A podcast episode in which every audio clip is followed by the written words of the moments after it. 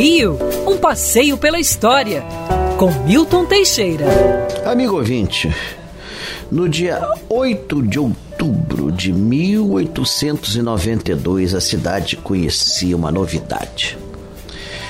Era iniciado o primeiro transporte de pessoas por bonde elétrico Sim, sim, sim. A Companhia Ferrocarril do Jardim Botânico colocou acumuladores elétricos nos bondes e chamou para inaugurar nada mais, nada menos que o presidente da República, Floriano Vieira Peixoto.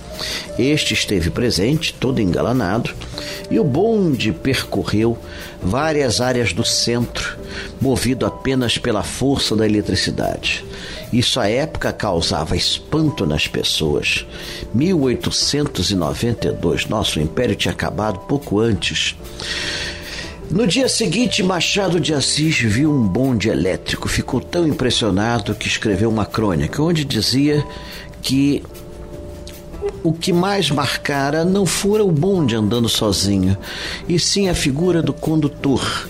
Não que fosse bonito, mas ele estava tão orgulhoso que parecia que não só tinha sido o inventor do bonde elétrico, como da própria eletricidade. É, o bonde elétrico não, não teve assim grande sucesso inicial. Os acumuladores elétricos frequentemente davam problemas e frequentemente voltava-se a transportar por burros.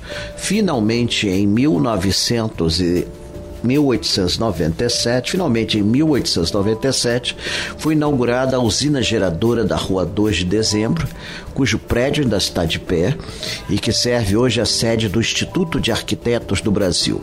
Ali fornecia-se a, linha, a eletricidade a todas as linhas de bondes da Zona Sul, que eram capitaneadas pela Companhia Jardim Botânico. Portanto, o carioca passou a ter um transporte mais seguro. Claro, houve gente que, a, assustada, que dizia que os bondes davam choque. É, foi, foram colocada, colocadas placas nos bondes dizendo a energia elétrica não faz nenhum mal aos senhores passageiros. Quer ouvir essa coluna novamente? É só procurar nas plataformas de streaming de áudio. Conheça mais dos podcasts da Band News FM Rio.